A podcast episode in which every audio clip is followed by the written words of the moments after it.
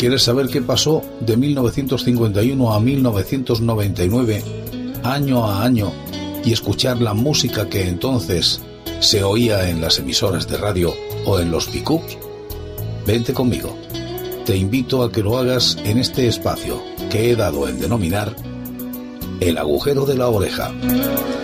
Y estamos en el año 1963 y se escuchaba esta canción de Neil Sedaka, La Tercha Luna.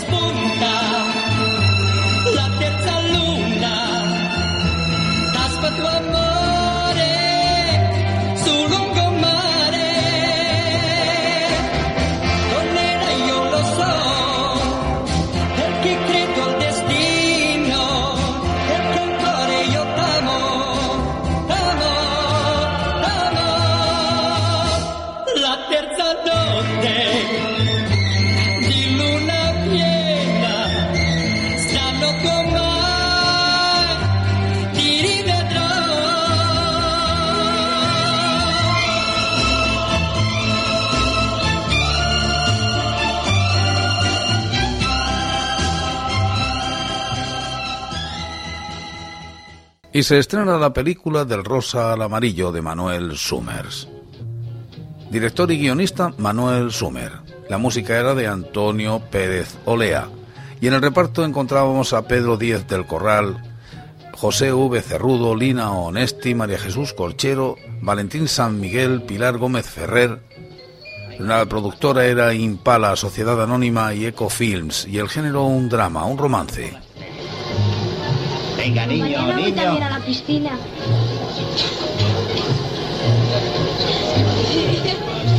Cristina Galbó en el, en el papel principal.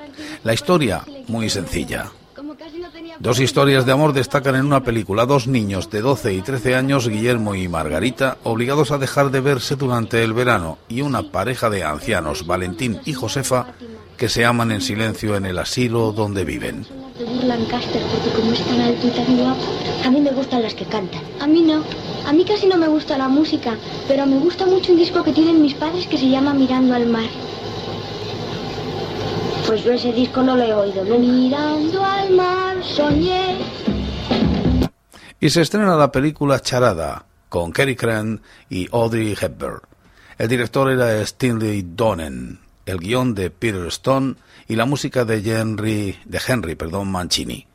En el reparto, Kerry Cren, Audrey Hepburn, Walter Matthau, James Cover, Georgie Kennedy, Ned Glass, Jack Paul Boniface y Thomas Chelinsky. La productora Universal, Universal Picture y fue nominada a un Oscar a la mejor canción. Una mujer vuelve de unas pequeñas vacaciones en una estación de esquí, dispuesta a pedir el divorcio a su marido, pero cuando llega a París se encuentra con que éste ha sido asesinado. Las sospechas, según la embajada americana, recaen en tres hombres que buscan un dinero que aparentemente tenía su esposo, pero que en realidad pertenece al gobierno de los Estados Unidos.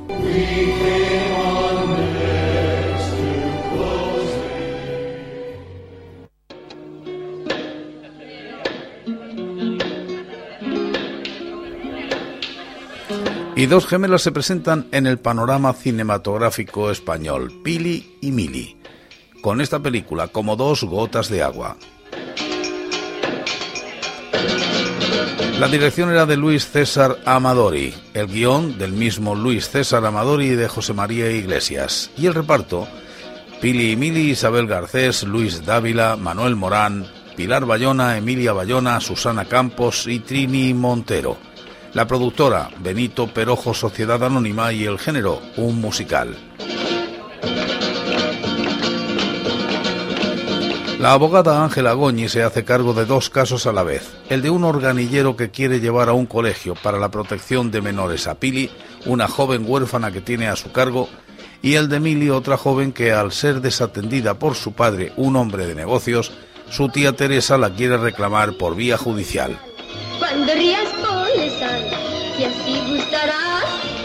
Aprovechando el asombroso parecido que hay entre las muchachas, la abogada arma un gran lío para intentar resolver la situación de la manera más feliz posible. Ay, Pili, Pili, que Pili,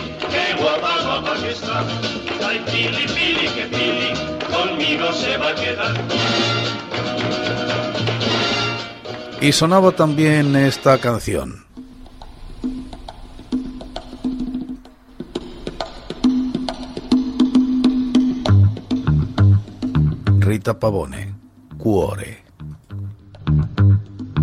Mio cuore, tu stai soffrendo.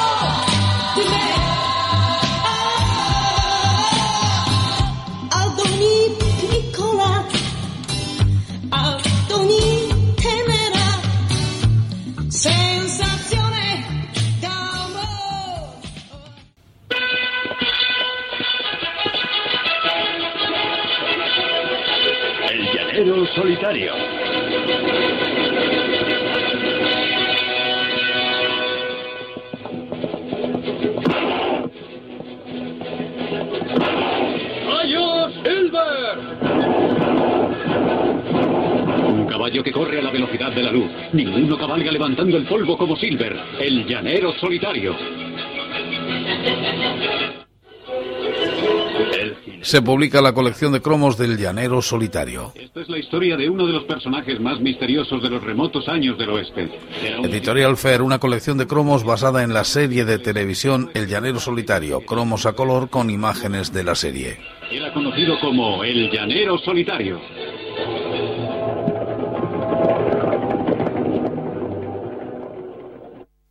Los Vengadores. Hombre hormiga. Avispa.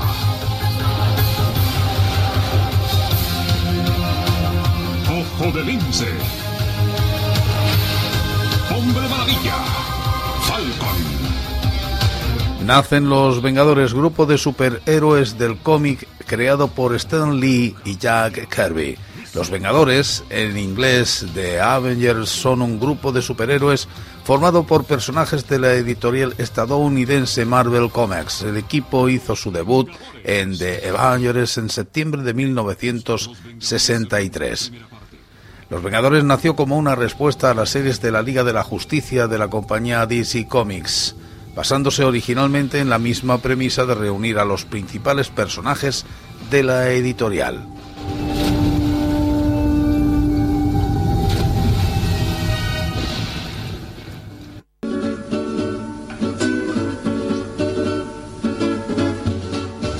Y se publica el TVO gringo de Carlos Jiménez. Carlos Jiménez dibuja la serie Gringo sobre guion de Manuel Medina. Realiza 24 episodios para la agencia Selecciones Ilustradas con destino al mercado exterior. Este material tendrá en España varias ediciones parciales y desordenadas. En la colección El Gigante de la Historieta, serie azul, de Ediciones Manhattan, en las colecciones Gran Oeste, Oeste Pistoleros y Sendas del Oeste de la editorial Ferma. En 1970, Ibero Mundial de Ediciones inicia la reedición cronológica de Gringo como serie de su colección Pingo y encarga el original de las primeras portadas a Carlos Jiménez. En 1982, Ediciones Alonso comienza una nueva reedición de la serie con su colección Gringo.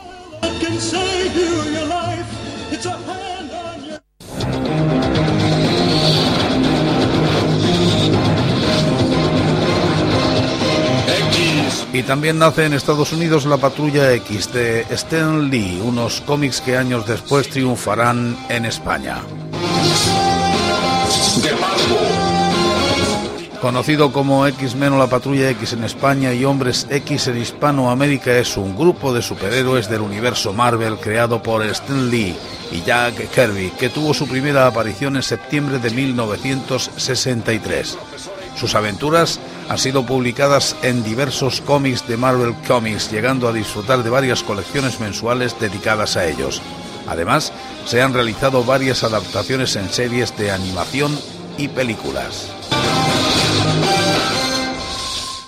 Y en deportes, Federico Martín Bahamontes gana el Tour de Francia el día 9 de julio de 1928. Probablemente el mejor escalador español de todos los tiempos.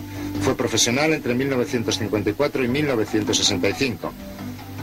Ganó la montaña en el Giro de Italia dos veces.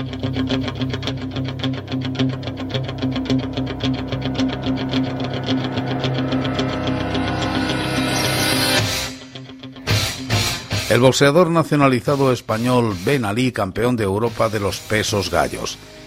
El melillense Mimoun Ben Ali ha sido uno de los mejores boxeadores del peso gallo que hemos tenido en España a lo largo de toda la historia pugilística de nuestro país. Siempre fue de la mano del manager Pedro Caballero, buen mentor de boxeadores, defensor a ultranza de buenas bolsas para sus púgiles y altas comisiones para sí mismo. Para Ben Ali fue como una madre y consiguió para el melillense convertirle en uno de los púgiles más internacionales del boxeo español. Disputó Ben Ali 12 veces el título de campeón de España y 10 el de Europa, de ellos en una ocasión el de los pesos moscas y 9 en el de los gallos.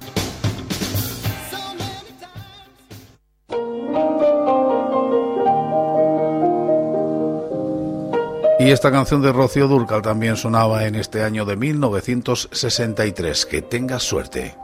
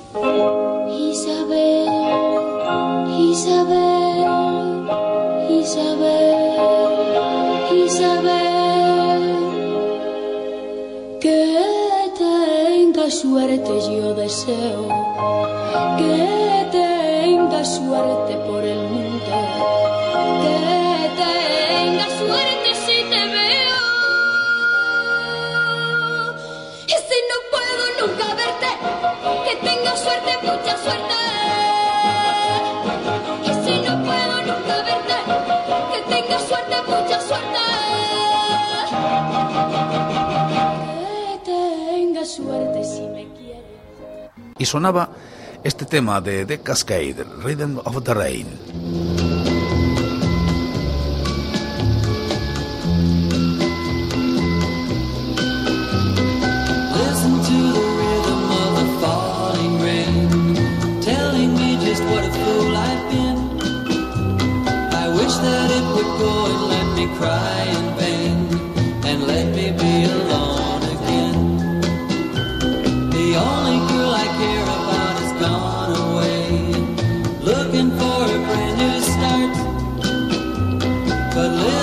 She know that when she left that day, along with her she took my heart.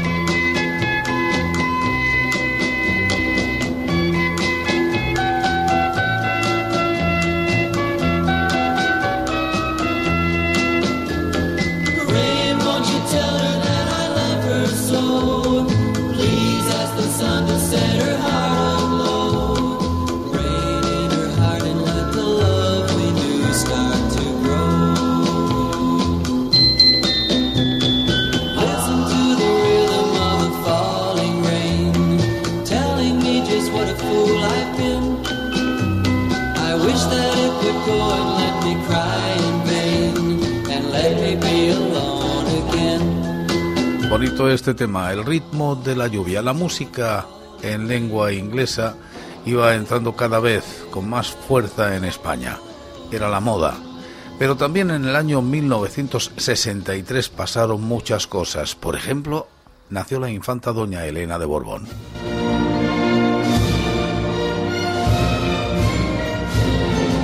Elena de Borbón y Grecia, cuyo nombre completo es Elena María Isabel Dominica de Silos de Borbón y Grecia, nació el 20 de diciembre de 1963. Es infanta de España, hija primogénita de los reyes de España, don Juan Carlos I y doña Sofía de Grecia. Por ello, le corresponde el tratamiento de Alteza Real. Es, además, desde 1995, duquesa de Lugo. Ocupa el cuarto lugar en la línea de sucesión a la corona de España después de su hermano Felipe de Borbón, príncipe de Asturias, y sus sobrinas la infanta Leonor y la infanta Sofía, respectivamente.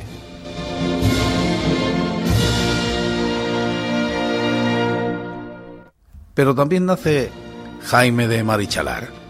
Jaime Rafael Ramos María de Marichalar y Sáenz de Tejada nació en Pamplona el 7 de abril de 1963 es el ex esposo de la infanta Elena de Borbón y Grecia, con quien contrajo matrimonio el 18 de marzo de 1995. La pareja obtuvo su divorcio en el mes de diciembre de 2009. Desde que este se produjo, Jaime de Marichalar dejó de ostentar el título de duque consorte de Lugo, el tratamiento de excelencia, la condición de miembro de la familia real y la dignidad de grande de España que poseía desde que contrajo matrimonio.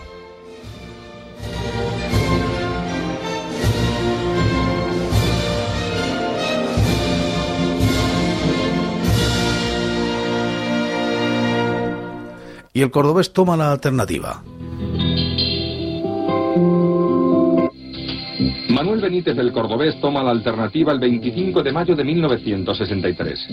Un acontecimiento taurino y social que despertó enorme expectación en todo el país. Los movimientos del joven y simpático torero eran seguidos puntualmente por los medios de comunicación que no perdieron la ocasión de testimoniar los momentos previos a tan trascendental paseillo. Se agotaron las localidades en el viejo coso cordobés de los Tejares. En el paseillo acompañan al cordobés Antonio Bienvenida y José María Montilla. Se van a lidiar toros de la ganadería de Samuel Flores. El cordobés realizó 203 corridas como novillero de 1960 al 63 antes de tomar la alternativa ese mismo año, el 25 de mayo, en Córdoba, siendo su padrino el diestro Antonio Bienvenida y saliendo a hombros esa misma tarde, al obtener dos orejas en el festejo. Mantuvo una gran rivalidad con Miguelín. Es el momento en el que en frase del crítico taurino de la época, Tío Canillitas, doctora el ritmo a la algarabía. Y muere Juan 23. Angelo Giuseppe Roncalli nació el 25 de noviembre de 1881 en Soto il Monte, provincia de Bérgamo, Italia. Desde pequeño manifestó una inquietud por la vida sacerdotal y a los 22 años de edad se ordenó presbítero. Fue capellán militar durante la Primera Guerra Mundial.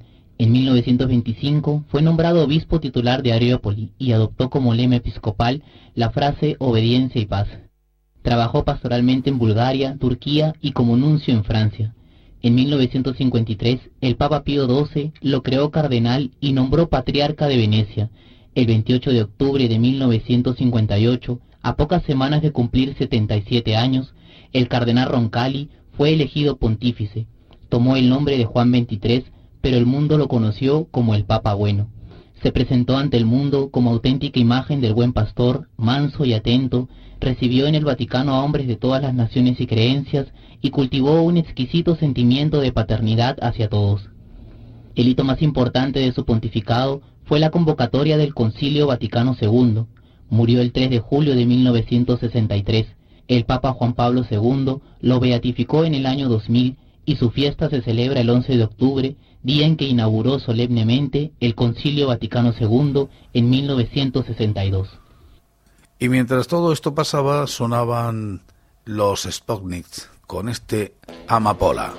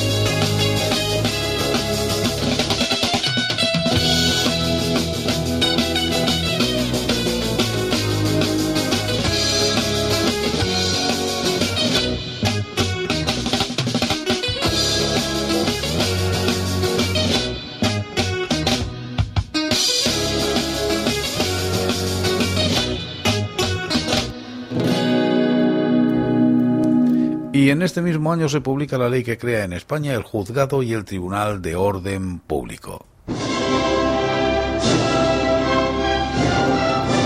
El Tribunal de Orden Público, también conocido como TOP, fue una instancia judicial especial existente en la fase final del franquismo. Su misión fue la represión de las conductas que bajo ese régimen dictatorial eran consideradas delitos políticos. Su sede era el Palacio de las Salesas en Madrid. Nace con la ley de 2 de diciembre de 1963 tras el asesinato de Julián Grimau y sus trabajos duraron hasta el año 1977. Como motivo de su creación se señaló que perseguiría aquellos delitos cometidos en todo el territorio nacional cuya singularidad era subvertir en mayor o menor gravedad los principios básicos del Estado o sembrar la zozobra en la conciencia nacional. A esta declaración concretó su actuación en los siguientes delitos.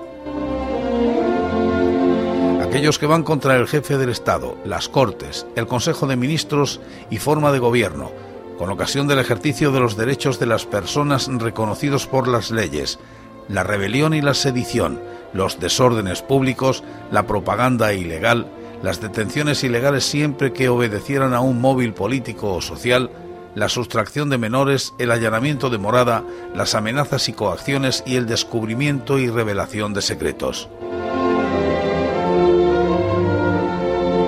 asumió las funciones de la entidad llamada Tribunal Especial de Represión de la Masonería y el Comunismo y de la Justicia Militar. A lo largo de sus casi 14 años de funcionamiento fueron encausados y condenados miles de ciudadanos. Procesos como el famoso proceso 1001 contra destacados dirigentes del sindicato Comisiones Obreras correspondieron al top. Por decreto ley del 4 de enero de 1977 se suprimió al mismo tiempo que se creaba en su lugar la Audiencia Nacional. La Ley 52-2007 declaró en sus artículos 2 y 3 que ese tribunal era ilegítimo y sus sentencias injustas.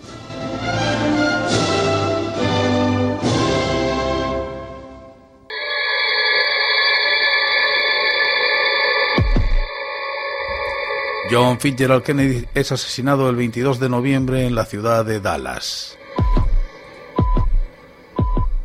El presidente Kennedy recibió los impactos de bala en Dallas, Texas, a las 12.30 pm del 22 de noviembre de 1963, mientras realizaba una visita política por el estado de Texas. Fue declarado muerto media hora más tarde. Harvey Oswald, su presunto asesino, fue arrestado en un teatro aproximadamente 80 minutos después de los disparos. Oswald fue inicialmente acusado por el homicidio de un oficial de policía de Dallas antes de ser acusado por el homicidio del presidente. Oswald dijo no haber matado a nadie, alegando que él era un señuelo. El 29 de noviembre, el nuevo presidente de los Estados Unidos, Lyndon B. Johnson, creó la Comisión Warren, presidida por Errol Warren, para investigar el asesinato. Esta concluyó que Oswald actuó solo, pero sus conclusiones siguen siendo objeto de debate, tanto académico como popular.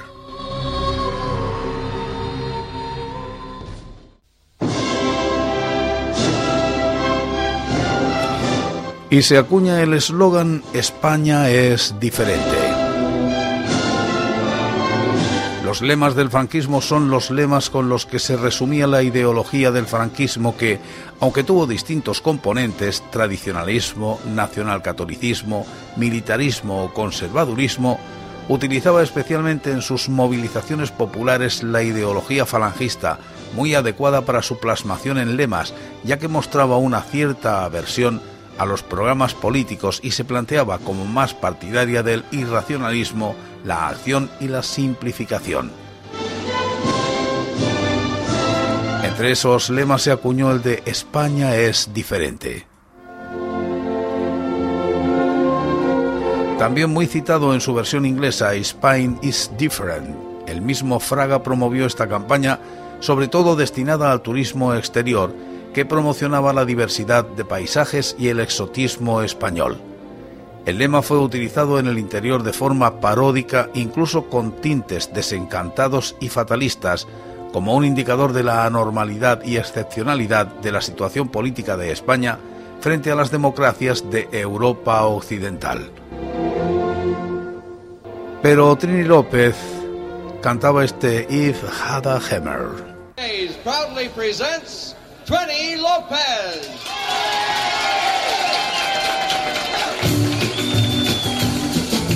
Y con este tema cerramos esta noche el agujero de la oreja y el año 1963.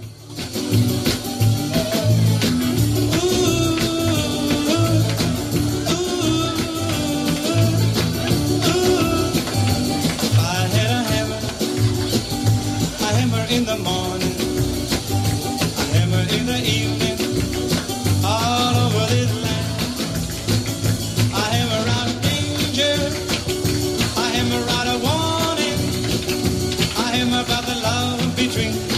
brothers and my sister.